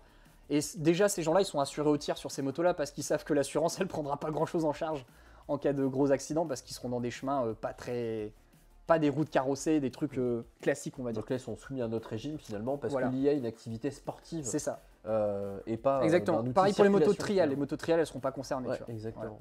Donc bon, heureusement pour elles parce que ça aurait été les boules, mais c'est vrai que pour, tous nous, pour tous les autres, on est un peu, on est un peu concernés. quoi. Donc c'est pas plus mal que le contrôle technique soit plutôt euh, associé finalement aux usagers de la route Mm. finalement. Donc ouais, bien. il y en a qui disent qu'il y aura un impact quand même sur les motos de piste, mais euh, je suis curieux que tu nous expliques euh, Desert Glory parce que moi j'en vois pas trop, tu vois.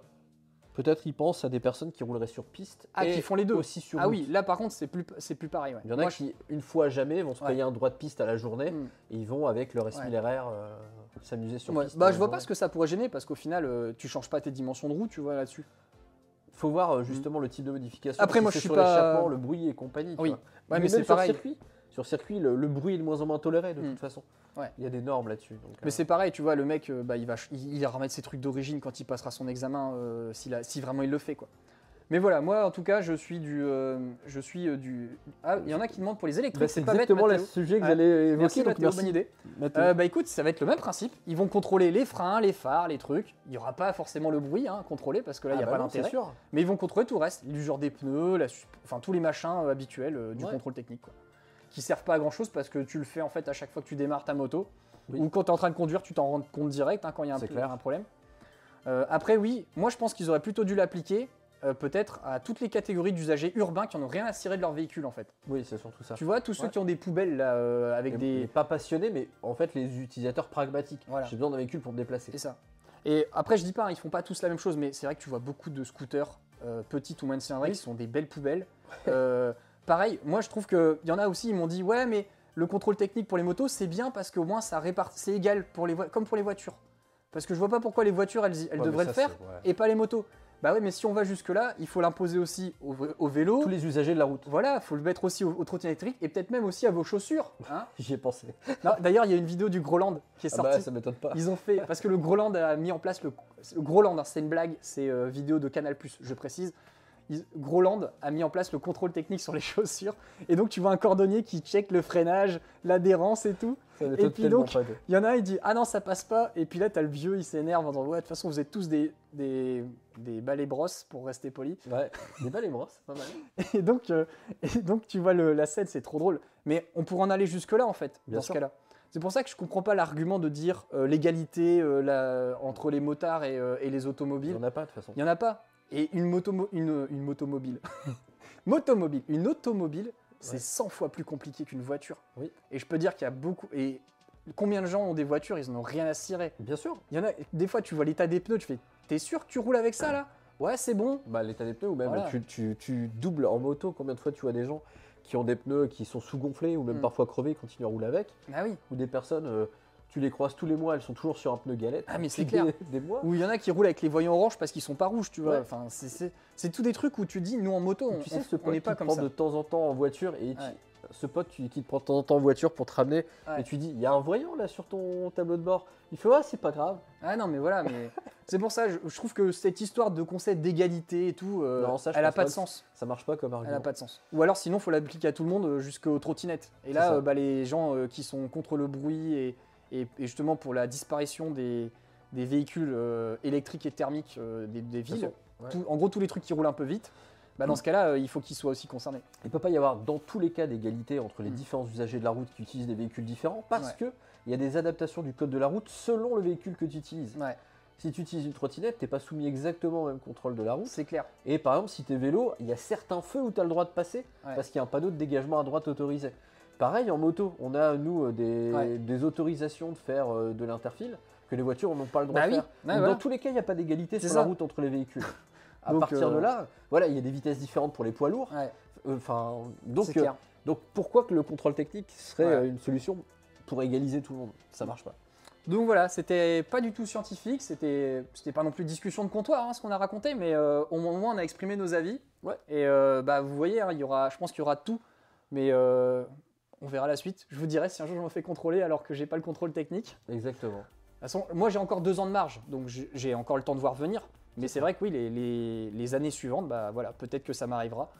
Mais peut-être que ça m'arrivera pas non plus. Moi, c'est les effets de bord qui m'intéressent, c'est de voir euh, qu'est-ce qui va se passer pour les personnes qui ont des motos hautement modifiées, euh, comme des Harley notamment. Ah ouais, Euh, de voir est-ce que ça va descendre le marché de ce, ce type de au prix de l'occasion et, Et voilà, est-ce que, parce que les, par exemple, les, les Harley ne décodent pas, mais avec l'arrivée du contrôle technique, est-ce que ça va changer Enfin, c'est ce genre de mutation, on va dire, du comportement des acheteurs et aussi du marché de l'occasion, même des constructeurs, comment ils vont s'adapter à là-dessus.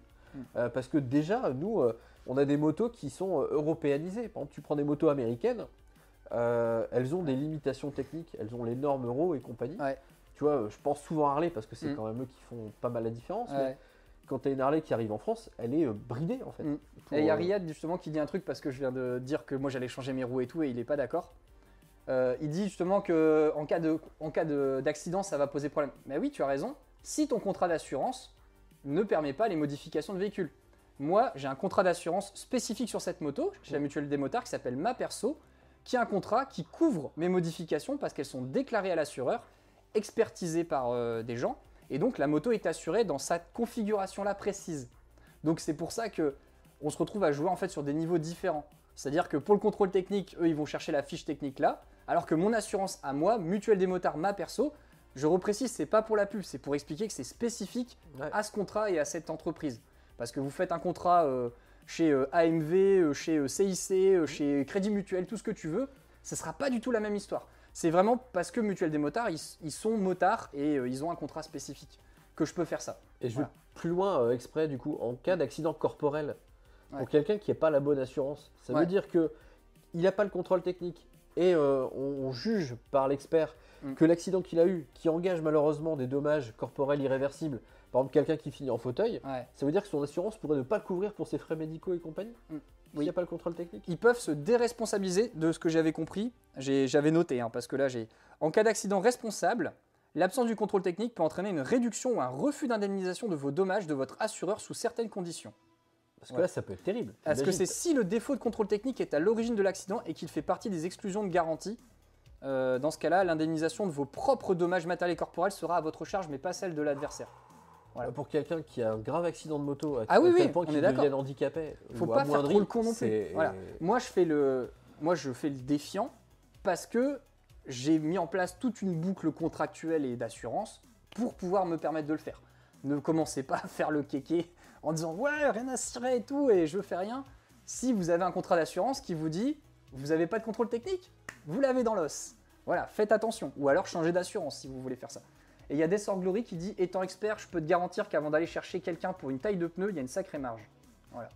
Mais c'est bien que tu fasses euh, vraiment euh, la précision sur le côté assurance selon Oui. l'assurance que tu as. Ah ouais ouais, Parce que de fait, l'implication du contrôle technique, dans certains cas, malheureusement, on ne sait jamais si ça peut nous arriver, euh, pourrait être complètement dramatique. Ouais. Parce que euh, ça. quand tu es handicapé, les frais sont Ah oui, oui, colossaux si euh, Carrément, ils ne sont pas pris en charge en partie. hein. Et t'as Africa Adventure Team qui dit qu'en Allemagne, justement, tu peux avoir des motos modifiées, ça pose pas de problème si toutes les pièces que tu as de modifiées ont un certificat qui s'appelle le TUV. Ouais, le Voilà. le fameux, ouais. Euh, et donc, euh, quid de la France? Bah, peut-être que ça va évoluer en ce sens. peut-être. Peut-être que. Il n'y a rien. Les, les mecs, ils sont tellement encore dans le flou que ça n'est ridicule. Mais peut-être qu'il y aura une évolution après sur les accessoires qui seront certifiés, peut-être pas TUV, mais un autre. Une autre certif euh, à la noix qui va peut-être coûter une fortune aux accessoiristes qui pourront nous refacturer. La euh, nouvelle norme Mat Adventure. Donc voilà, oui, on y aura peut-être des évolutions, ça c'est sûr, hein, il y aura des choses qui vont peut-être changer. Mais ouais, c'est le début, je pense qu'il faut pas encore trop s'affoler, mais ce qui m'embête, c'est que ils vont démarrer soft, et dans 10 ans, bah, ça va être euh, le truc horrible, comme pour les bagnoles. Les bagnoles, on est démarré avec pas grand-chose, maintenant, je sais plus, c'est 500, 600 points de Ils contrôle. le nombre de points C'est un truc de fou. Ouais. Et c'est pour ça, euh, les, les motos, c'est ce qui risque d'arriver. C'est pour ça qu'il y en a plein qui veulent pas lâcher le dossier, Bien sûr. en disant non, mais arrêtez vos conneries parce que en fait ils, ils mettent comme ça si on a le doigt dans l'engrenage après c'est fini on va se faire embarquer. D'accord. Voilà. On Donc c'est pour ça qu'en fait, évoluer, hein, mais, euh, Je, je me méfie aussi des gens qui disent ouais c'est pas grave c'est pas grand chose et tout. Ouais mais les gars c'est pas grand chose pour l'instant et peut-être que dans 10 ans ben en fait on ne pourra plus rien faire sur nos motos et nos trails on devra les laisser config d'origine ou alors peut-être payer des fortunes nos accessoires euh, chez le concessionnaire parce qu'il n'y aura plus que la marque qui aura le droit de vendre. Je caricature, hein, mais peut-être que genre les accessoiristes, ils auront plus le droit de vendre de, de trucs. Euh, peut-être qu'on pourra même plus monter de valise latérale euh, non officielle parce que ce sera pas valide au contrôle technique. Enfin, on peut partir dans des trucs très très loin, quoi. Oui, bien sûr. Voilà. Après, ça fait quand même pas mal d'années que ça existe. Euh, Enfin, Ça me- contrôle technique peut-être pas. non, mais je veux dire, si le gouvernement évolue pas comme l'Allemagne, par exemple, euh, explique à Ouais. Adventure Team, tu vois, qu'il n'y a pas un truc qui se fait bien sur les accessoires, ça va être, euh, ça va être euh, super blasant. Enfin, moi, je sais que j'aurais plus trop envie de. Si je peux plus bidouiller mes motos, je, je fais plus de moto, quoi. Ah, Moi, ça fait partie de ma vie de la moto, en fait, la bidouille. Oui, c'est clair. Ouais. ça- on peut pas. Personne n'a vu le contraire de toute Mm. façon. Moi, par exemple, tu vois, ma moto, elle est quand même Ouais. très d'origine et moi, ça me dérange pas. Oui, oui, c'est tant sûr. est que j'ai trouvé un modèle qui me correspond, Voilà. tu vois. Donc, euh, c'est sûr qu'on n'a pas la même façon de, de- de- de vivre de cette passion. Eh oui. On a fait le tour du sujet. Ouais, je pense que là, on a bien. pourrait en parler on, a encore, heures encore. on a pété les 45 minutes. Ouais. Donc pour le premier épisode, désolé, on a pété le 45 minutes, mais c'était un sujet où on voulait vraiment parler parce que c'est frais et j'ai constamment des gens qui me demandaient Ouais, Mathieu, ta Valkyrie, alors elle passe pas. Mathieu, tu vas passer le contrôle technique. euh. Et j'étais content d'avoir Vianney avec moi sur le sujet parce que lui, il n'est pas dans le même euh, état d'esprit que moi sur le sujet. Et c'est bien, je pense qu'il faut qu'on soit pas euh, euh, toujours cohérent dans la manière de voir les choses. aussi, mais d'accord. Ouais, d'accord, d'accord. C'est le meilleur terme, qu'on soit d'accord. Voilà. Et c'est pas plus mal, quoi. Donc, euh, donc ouais, c'est. Alors, non, Africa Adventure Team, ne dis pas à la police, je fais comme Matt Adventure, ça passe. Non. Moi, je me dédouane de toute responsabilité. J'ai ouais. donné mon opinion, tout comme la FFMC ou plein d'autres gens euh, donnent Si leur vous faites opinion. des sur bêtises, assumez-les. hein. Voilà.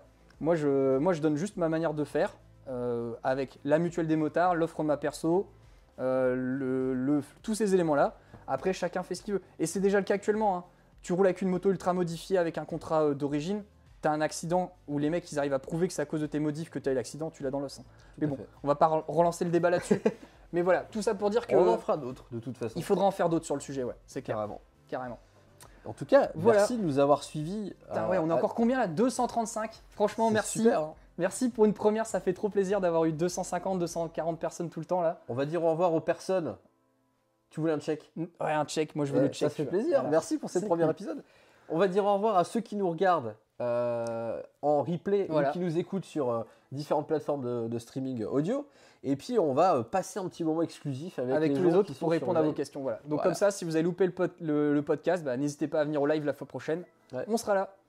Où est-ce qu'ils peuvent retrouver le podcast? Bah écoute, le podcast, vous pouvez le retrouver donc sur YouTube. Il y aura une section podcast dédiée. Vous pourrez aussi bientôt le retrouver sur Spotify et Apple Podcast. Donc euh, voilà, je suis en train de mettre en place techniquement les petits flux qui vont bien pour qu'on puisse l'écouter sur les différentes plateformes. Et si on veut rencontrer la communauté des...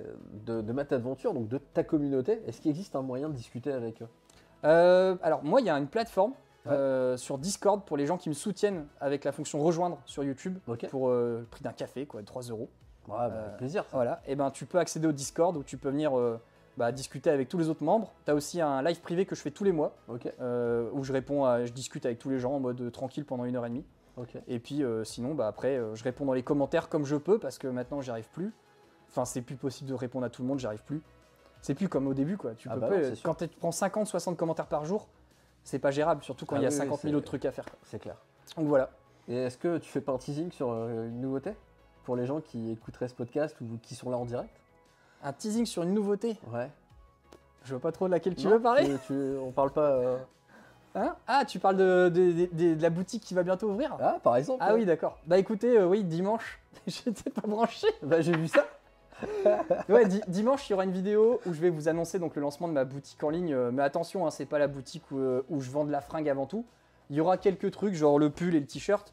Mais euh, avant tout, moi, j'ai lancé pour la vente de pièces parce que j'ai envie de commencer à vendre mes pièces que Ah, j'ai c'est conçues. énorme ça comme. euh. Euh, toutes les pièces que j'ai conçues pour la 800DE, des pièces un peu plus universelles pour fixer le carpure ride, tous ces trucs-là. Elles seront homologuées? Il n'y a pas besoin d'homologation pour ça. Ah, super. Bah, c'est pas des pièces qui mettent C'est en. vérifié dans le contrôle technique. C'est pas des Je pièces de sécurité. plaisante, Je plaisante. Ouais, donc je suis tranquille, tu vois. Par contre, ouais, peut-être qu'un jour euh, j'aurai un problème. Peut-être qu'un jour ça arrivera. Mais en tout cas, pour l'instant, il n'y a pas le problème légal. Super, très bien. Donc je suis tranquille. Et donc, ouais, vous allez bientôt retrouver euh, toutes ces pièces-là euh, disponibles.